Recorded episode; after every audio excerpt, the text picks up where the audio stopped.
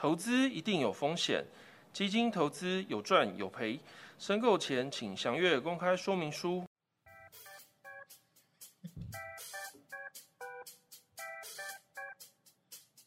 Hello，大家好，欢迎收听全新的 Uni Man。我是邦宝士，我是莲蓬头。那我们今天邀请的嘉宾一样是我们的连准备。Hello，大家好。那我们这一集哈的主题主要是延续我们上一集的专题，讲到了什么？什么是基金？还有基金投资的第一步是什么？那因为后来节目的末端啊，我们有收到这个讯息，就是有有听众哦想要特别了解哈什么是呃除了购买基金，那我们还要需要注意一些哪些的相关规定哦，以变成可能一些我们需要注意的没有注意到哦。那这一块的话，我们就邀请我们的特别来宾连准费。好、拿了很多通告费，好、来帮我们讲一下，好、相关规定是哪一些？哦，可能特别需要注意。哦，各位听众，好久不见了，大家好。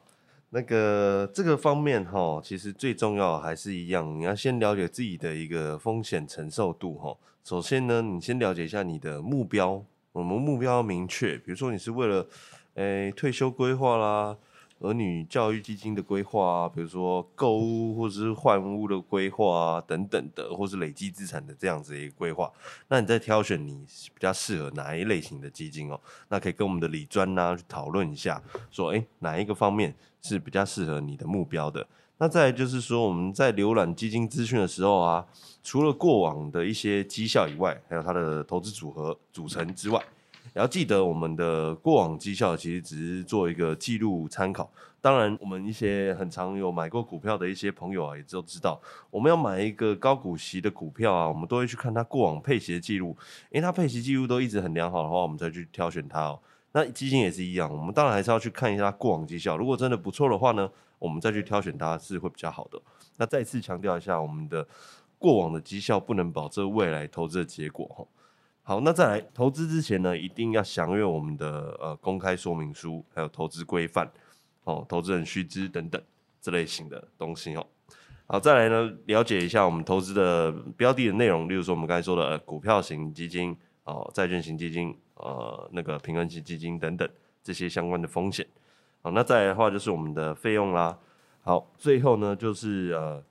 最重要的，刚才开头所提到的。我们要哪一个风险适合度是适合我们的，那我们去做这样的一个挑选，才不会最后呃到头来又发现白忙一场，不是挑选到你适合的风险属性。所以其实我们还是要为自己衡量一下什么适当的停利啊停损点，那免得扣除刚刚所提到相关费用后，到头发现哎白忙一场。那还有一些基金啊，投信公司其实有相关的什么短线交易啊等等的七天的规定，那其实这一点都是需要特别去做注意的，去留意一下，说，哎，我太早的一个太近的时间去做一个呃申赎啊，会不会造成可能我要多付一些额外费用，更甚至是什么可能没有办法再购买这一档基金哈、那基呃可能。这一档基金原本是一个可能优质良好的基金，但因为短期的报酬哦真的太吸引人，我们想要落袋为安，但因此而触犯到这个短线只要易的这个法则哦，可能就会被惩罚说，哎，那你这样下次不能买。其实这是有真实案例的哈、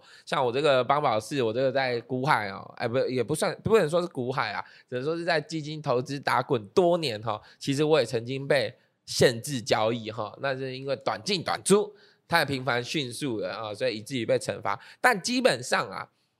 初犯或者是可能没有那么频繁，基本上是不会有这么多问题。但还是要依各家基金公司呃规范来去做一个说明哈。这边想要问那个联盟头啊，就是我们上上一集哦，其实有特别有提到，就是说呃，可能现阶段投资啊，可能。第一步的初心者大概要怎么做嘛？那我们上一集有分享到一个微笑曲线，那想要了解一下，就是说，如果我在这个市场上面啊打滚了一阵子，我可能已经进入了中老年，要准备做退休规划，哪一种类型的基金哦？除了这个政府的什么退休基金专案的退休基金平台这一块，那有什么是我能够自己筛选比较更适合退休去做规划的？哦，是的，这个我想啊。这个我们的退休规划，或甚至一些比较年纪偏大的一些呃呃投投资人啊，他最在意的就是所谓收益的这个稳定性啊。他不希望就是说他的这个累积了大半年的一个积蓄哦，在这个瞬间的一个投资市场的波动太大的一个状况底下哦，快速的一个消失，导致他退休金就没有了。哦，这不是大家所乐见的、哦。所以其实，在比较属于中高龄或者是届龄退休的这些人呢，他们所做的一些退休规划，都是希望朝向稳健。哦，稳健的一个步步调来做一个配置。那其实，在这个部分呢，我们最常帮客人做的一个配置，哈，基本上会是以债券型的基金，好，或者是一些波动比较小的股票型的基金为主哦。哎，那债券型基金，之前李专有推我一档啊，可是那很久以前，他现在好像改名了，那个什么呃全连连差连差全高收啊，现在好像叫非投资等级债。那这种也是像你说的一样稳定收益吗？我想那个投资债券，我们必须要先知道里面所投资的内容是什么。像刚刚哦，我们的这个邦宝士所提到的，呃，非投资等级债，以前叫做高收益债。那这个部分呢，里面相对来讲，它都是信用平等比较低的一些公司。那信用平等它是什么意思呢？就是说，其实有非常多的一个国际的一些信用平等的公司，他们会去帮这一些呃企业。好，去打分数。好，那它只要是在可能信用平等在 BBB 以下的，我们就会称它叫做垃圾债，就是我们这个俗称的非投资等级债券哦。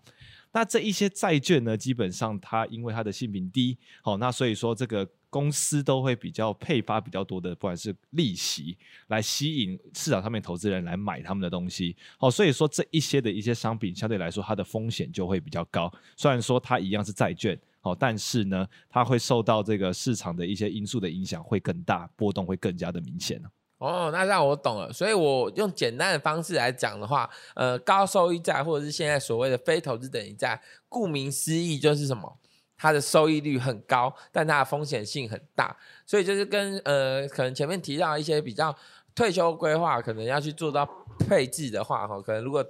去配置到这一类型的商品的话，可能还是有它的一个风险性在。那就是上一集刚刚有讲到的，就是可能会配到什么所谓的本金的部分。哦，所以各位听众哦，在慎呃在挑选基金标的的时候，其实要去特别去做慎选哦。那我们这边还是想要问一下哦，就是刚刚有留言有询问，就是说呃我们的联准费啊，他之前哦是在哪个地方呃？呃，任职啊，怎么会讲出来的话这么的专业哦？是不是曾经过有一些什么呃相关的经验啊？可以跟我们听众做一下分享哦。小弟我之前呢是有在银行曾经也是担任过理专哦，那后来进入到投信业哦，也是继续是在基金方面做一些琢磨，所以呢对这方面的话呢是有比较多的一些了解啦。那像刚刚提到的债券型基金啊，其实呢。我们知道，呃，高收益债的风险性比较大，但是其实我们可以做到适当的配置。如果我们的资金有一百的话呢，我们配置个十个 percent 在高收益债券基金，其他的部分用比较保守稳健的。所以其实很多人都还是可以利用配置的比例去参与到各个不一样的投资，不是说它风险比较大，我们就不能一定不能去买它这样子。哦，就是我们上集有强调，就是分散风险嘛。那不只是基金。哦，要去做分散风险，我们个人的钱哦，去做一个基金投资的配置，也是需要去做一个分散风险哦。有些部分的钱买到这个高收，哎，非投资等级债，也一部分的钱买投资等级债哦，等等来去做一个相对应的呼应哈。这个诚如我们的这个邦宝士所提到的哈，其实在投资理财上面呢，资产配置哦，它是一个非常重要的一环哈。打个岔。我是帮宝四，不是帮宝士，不然的话我们会被抓。诚如刚刚我们帮宝士所提到的哦，没关系，你继续讲一下啊。其实，在这个投资上面哦，资产配置是非常重要的哈。那在呃，我们其实，在一开始做投资的时候呢，基本上我们就呃，像刚刚好联准费所提到的，我们必须要针对各种不同的一个商品的一个类型，好去跟我们的专业的理财顾问去做一个讨论。哦，那当然我们会设定出一个所谓的预期想要的一个报酬率。好，举个例子，呃，刚刚提到的退休的这些借龄退休这些人呢，他们可能在之后，他每一个月好想要有稳定的三万块的一个现金流。流，能够来支应他生活上面的一些支出。那也就是说，其实在一年的部分，他需要有三十六万。好，那我们的这个就可以跟我们的理财理财顾问啊去讨论。好，在在现有的一些投资的工具上面，包含我们有这个股票型基金、哦债券型基金，甚至刚刚我们的邦宝四哦所提到的这个非投资等级债券资金或者投资等级债券哦，他们每一个所能够产生出的一个效果都不太一样。哦，那所以说利用这样子的理专的一个专业呢，我们可以更去知道说，哦，在怎么样的一个风险系数底下，我们可以去得到什么样的一个结果。好，那这也是我们的哦联准费，哦过去呢，他帮客户哦做了非常多的一环哦。据我所知，刚刚那个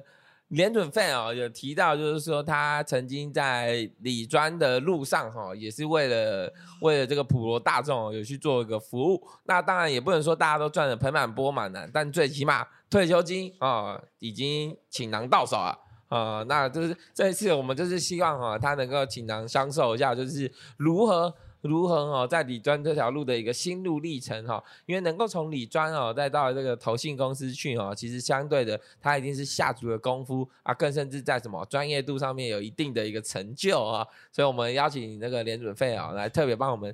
呃介绍一下他的心路历程。哦，说到过往的这些事情哦，真的是蛮辛苦的一条路哦。曾经当初那个时候是对投资是非常有兴趣啦，所以呢才有办法这样一路走到现在。那不外乎就是呃每天可能一大早大概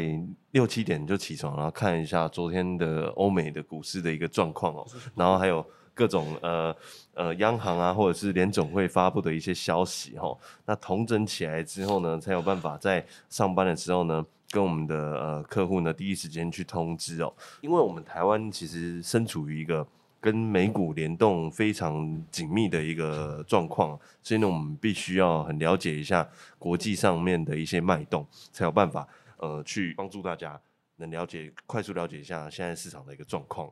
打个岔哦，我问一下哦，因为我的李专跟我说哦，他其实每天过得都很辛苦，早上到公司哦，一大早到公司哦，没没时间吃早餐，没时间泡咖啡，就要准备开会哦，要报告那个晨会市场，那接下来就是什么？哦，一天的业绩数字在哪里？这应该是最重要的吧？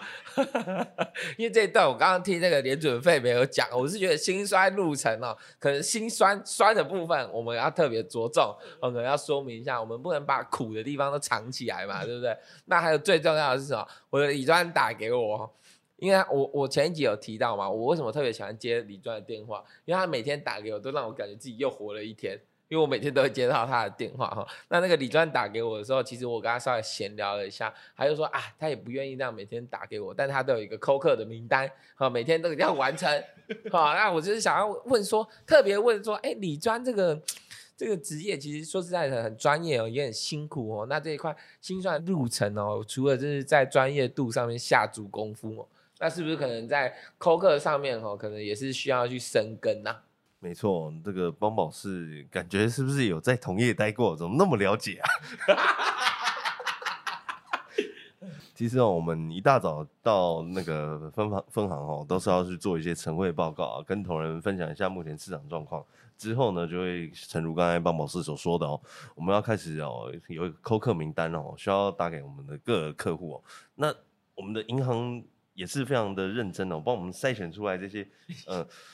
客户是有做一些投资的哦，非常需要及时给他们一些资讯的哦，特别帮我们筛选出来，不然茫茫人海当中哦，不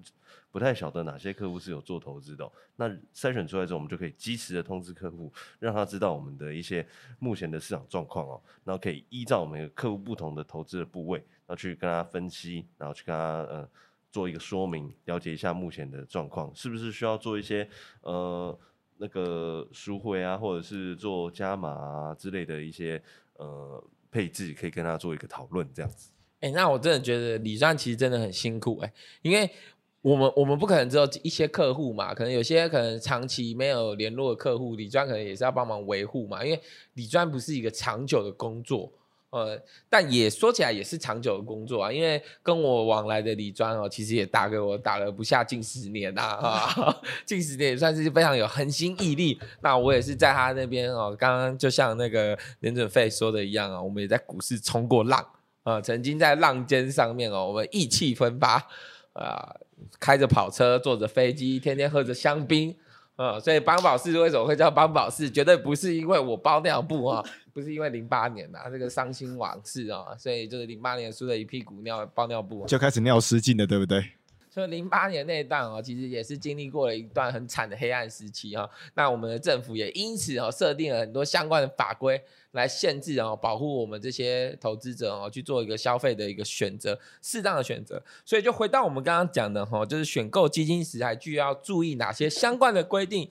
哦。其实前面这一 part 哦，我们就是希望告诉我们 Uniman 的听众能够非常的了解到，其实不管任何投资哦，都一定有它的风险性哦，没有所谓的什么。一定保本啊，这件事情啊，大家一定要知道，辛辛苦苦赚来的钱，那都是从你口袋拿出来的钱。你在投资前一定要更了解你投的是什么东西。这个投资的相关的一个风险真的是非常的多哈。那当然，除了了解商品之外呢，我们也必须去知道，好、在你购买的这个商品的底架构底下，好、不管是它的收费啊，或者是说这样这个它里面所隐含的一些内容，一开始我们提到的公开说明书的审阅一定是非常的重要。那另外就是我们在这个投资的时候，必须去衡量，好、你属于你自己，你要知道你的停利点跟停损点在哪个地方。因为其实很多的这个不管是呃投资人，或者是说我们所看到的一些客户啊，他们曾经赚过钱，但是因为呢，他们舍不得去做停利的这个动作，还导致他们辛辛苦苦赚到的这些钱，好、就这样子就 o l u k i 啊，对不啊？嗯嗯对哎，所以打个岔，所以我这边才呃这边特别说一下，为什么理专特别重要？因为我曾经哦，就是买了一档基金放着，我没有我没有发现，理专打电话来跟我说赚了二十趴，我才去看，我才发现哦，好险我赶快停利哎哎，结果隔年呃市场整个反转哦，那档基金往下走哦，那要是没有李专这样的去做一个停利的通知哦，其实我反而自己不会去看，因为为什么？邦宝适的本业本身不是在每天盯着基金看啊，相信各位听众其实也都是这样，我没有时时刻刻开 A P P 的这个可能性哈、没错，其实就放手交给我们的李专去操作就对了。那我想请问一下二位哦，一年呢投资的话，你们预计一年期望的报酬是多少？这个呢，我觉得我们可以投资哦，投资的部分我们要参考大师啊。那我个人都是参考我们的巴菲特老爷子啊。哎，巴菲特老爷子呢，他一年的这个平均的一个报酬率呢，大概是在十五个 percent 左右。哦，所以我会把它当做是一个标准。哦，那以其就是今年呢、或者是这个我的投资绩效哦，能够达到。这个巴菲特他的一个一个水准哦，那当然呢，以我们台湾现在目前的一个银行的一个定存的利率哦，才不过一个 percent 左右哦，要达到这个这个水准呢，其实相对的一个困难啊，所以需要非常多的一个专家来帮忙啊。嗯，没错，其实莲蓬头说到了，巴菲特一年绩效大约是平均是来到十五个 percent。那其实这也是我要跟各位理专去沟通的一个呃很重要的一个议题哦。很多客户呢，其实他的目标是没有到十五 percent 那么高的，可能哎十个 percent、十几个 percent，他就觉得说是非常 OK 的了。那这个时候呢，其实我们在跟客户去做沟通停利这个事情就非常的简单哦。有时候我们帮客户赚个五六个 percent 呢，其实就可以叫他做一个停利的动作了。为什么呢？因为呢，我们要把钱守下来，有赚钱，真的落袋为安，才是真的有赚到钱吼。那我们可以分批。每一次短短的让他赚个四五趴、四五趴，一年有达到十五个 percent，也是一个不错效果。不用说每次我们投资一定进去就一定要赚个十五二十趴再出场，有时候这个其实是蛮难抓到的一个那个点位哦。我们能抓到一个小波段，能赚这个六七个 percent 就已经很厉害了。能看到我们可以赚二十个 percent 的，其实是占比较少数，那个需要天时地利人和才有办法达到一个境界。哦，一年可能会有很多个小波段，照连准费这样子讲哦，我一个小波段赚个六七趴，那如果我今年遇到三个波段，我不就赚个快二十趴了吗？那其实就有达到我们所要的什么二十 percent 的一个报酬哦。所以其实就诚如他说的哈，其实停利相对重要。那我们换一面思考哦，那停损的重要性是不是也相对的更重要？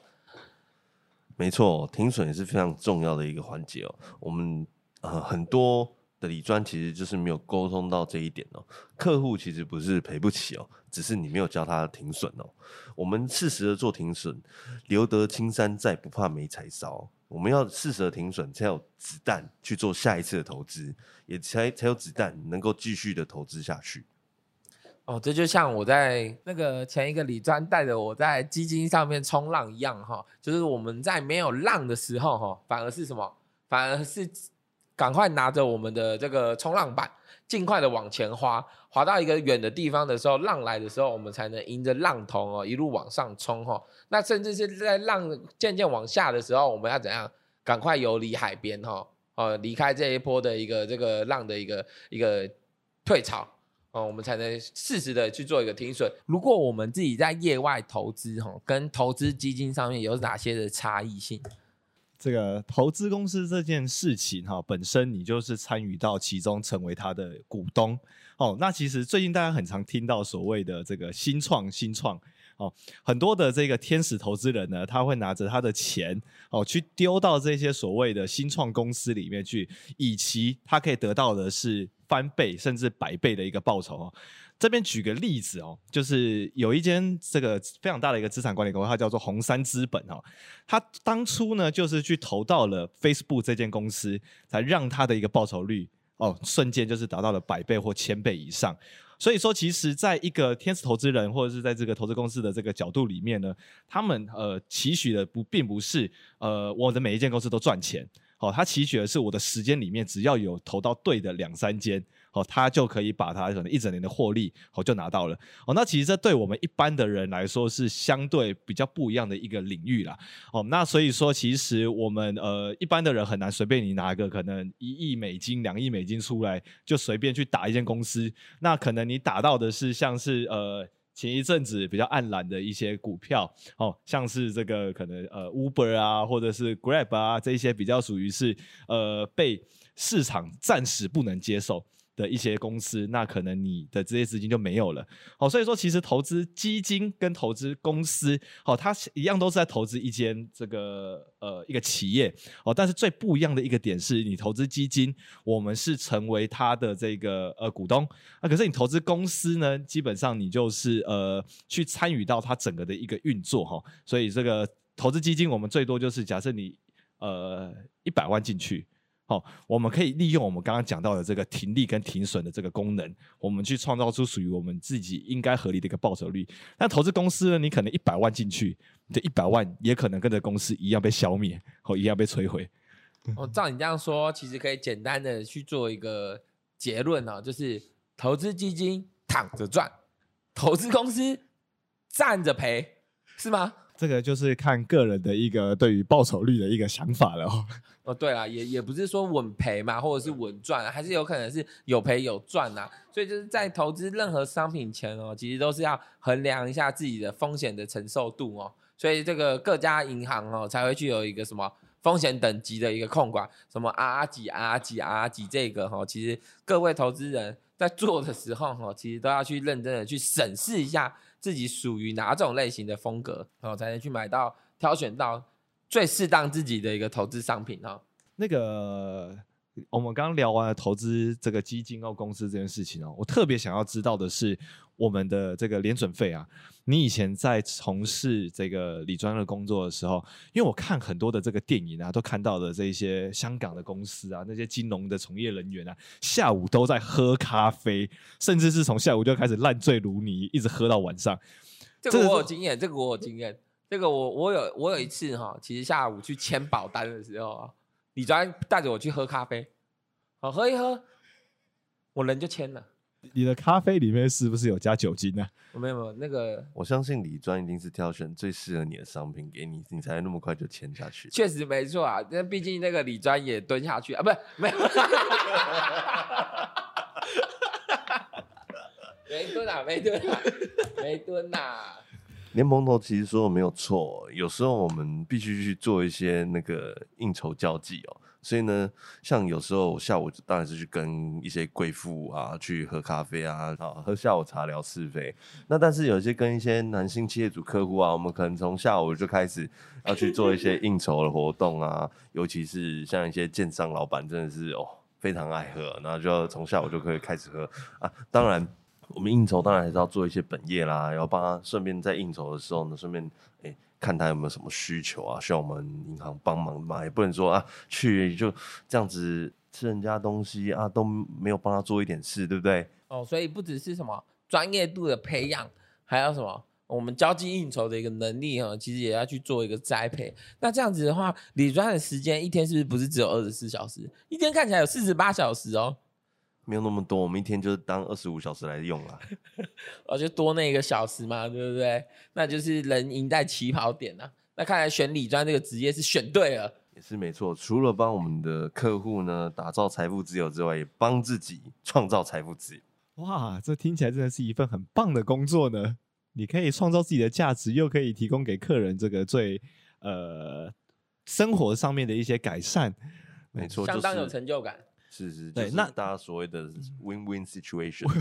哦 Win-win situation。那针对一些想要进来到这个呃成为理赚的这些呃社会新鲜人呢，呃，这个联准费这边有没有一些建议可以给他们？该如何去准备呢？首先呢，就是 no license no sales，所以呢，你必须要先有证照，才有办法去做销售。所以呢，最基本的，我们理专大概呃十来张证照要先拿到手，你才有办法去做一个那个理专最基本的一个门槛。我个人还是觉得，我们要呈现我们自我价值哦。当初进去的时候，这份理专的职业我还是懵懵懂懂哦，到现在之之后也是也是做的还算有声有色，所以呢，我认为还是要靠自己的努力啊，才有办法、做成跟一些大理砖一样的成就。刚刚由那个联准会这边、联准费这边哈所所表达的这一系列的言论哈，其实让我们了解到理专哦，其实是一个什么自我修养的一个很重要的一个工作啊、那就是在什么一定的程度上面哦，它一定会有它的压力在。那就像是邦宝适哈，邦宝适其实在那个基金，呃，刚刚有提到基金上面冲浪嘛，冲浪许久，其实对于那个股市发生的这些一个快速的变动哦，其实我心里也是紧张的，因为我拿的是什么？我拿的是我家三代钱呐、传下来的钱，而去做投资啊啊，那我家有什么三代同堂？哦，不是你们想的什么阿公阿嬷啊，爸爸妈妈啊，再就是我这种三代同堂，不是，是车贷、房贷、信贷，呃，这个三代同堂。来去做一个投资哈，那为什么我们会去做用这些呃可能祖传的钱呐、或者是可能呃这个贷款的部分来去做投资哦？那我们就是所谓的风险就是转机哦，我们在风险制造风险啊，进入市场来去做一个资金的一个扩充。哦，那其实呢，我们会发现哈、哦，在每一次的大跌的隔年，就是所谓的财富重分配的开始哈、哦。我们必须要在对的时间点，把刚刚我们提到的这个三代同堂的这些资金哦，在对的时间点打进到市场里面哦。哎，所以说大家其实会看到的是去年哦跌得非常惨的股债双跌的一年啊，它已经创下了自从一九三七年以来八十五年来最惨的一个时间点哦。去年的股票加债券哈、哦、跌了超过二十个 percent 以上，好、那也因此呢创造了所谓的今年好、今年之后的一波呃，大家从过年之后就看到也开始有一些行情的上来了哈、那所以说刚刚其实诚如这个邦宝士所提到的，邦宝四所提到的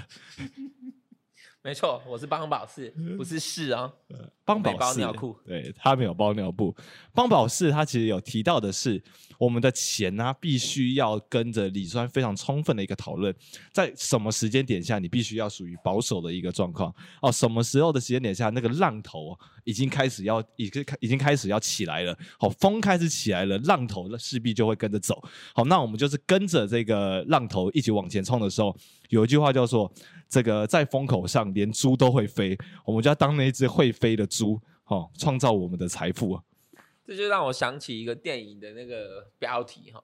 那个黑暗骑士黎明升起哦，它里面其其中有一句经典的台词哦，就是什么，在黎明之前的黑暗哦是最黑的。哦，所以大家可以看到哦，去年的股市哦，不管股市债市哦，相信对投资人而言，不管是投资人或者是一些资产管理公司啊、基金公司等等哦，都是非常黑暗的一年哈、那想必哦这一句话其实是一个不败的不败的一个老话啦，就是我们在黑暗总会过去，黎明到来之前哦，我们一定会会有一个更充分的一段时间来去做一个布局。那就是所谓的哈，其实刚刚一直有提到，就是说什么理专时不时啊，专业提供专业的资讯来告知你，那还更甚至需要的是什么？就是需要专业的投资商品来去做一个规划，所以我们才会一直提到，就是说，呃，什么是基金啊？我们为什么要买基金啊？基金可能需要注意的是哪些点？那其实主要哦，就是以这一切这一系列的呃充分的这个比喻哦，来告诉各位，其实我们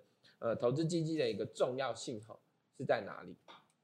对，刚才两位提到一个非常重要的重点哦，其实非常好，就是我们在股市下跌的时候呢，我知道大家都一定会害怕，但是呢，一定要适时的去做一个进场动作，不管多少，至少都一定要去做进场去做参与哦，才不会说，呃，在低点的时候我们就看着它哦这样涨上去哦。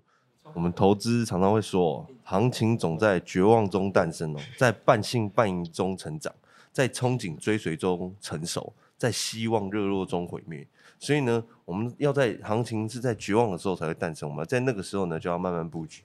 当它在半信半疑的时候，其实就开始上涨了。所以呢，我们一定要在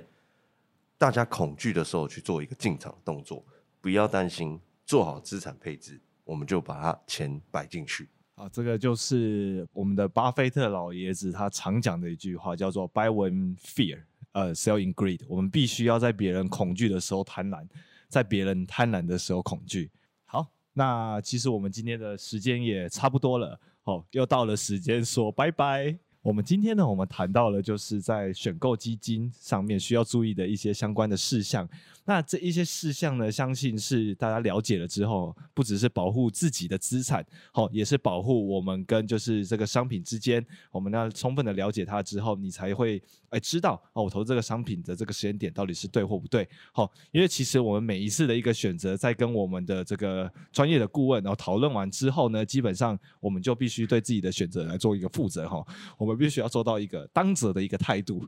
嗯，很谢谢我们这个莲蓬头帮我们做的一个结尾哈。那我们呃八宝士这边哦，还是要跟各位 Uniman 的听众分享一下，就是我们老话一句啊，投资基金有赚有赔哦，投资自己稳赚不赔。各位在挑选所有的基金理财，不管是任何的投资商品哦，一定要慎选符合自己的这个投资风险、投资损性哦。那再更甚至最重要的是什么？其实投资自己的健身体健康，其实是最重要的事情。哦，那一样哈，就是如果各位有想要听的一些主题跟内容哈，欢迎多多留言跟我们讨论分享。那我们今天这一集可能就到这里，我是宝宝士。那个这边也呼吁一下 我们的结尾了吗？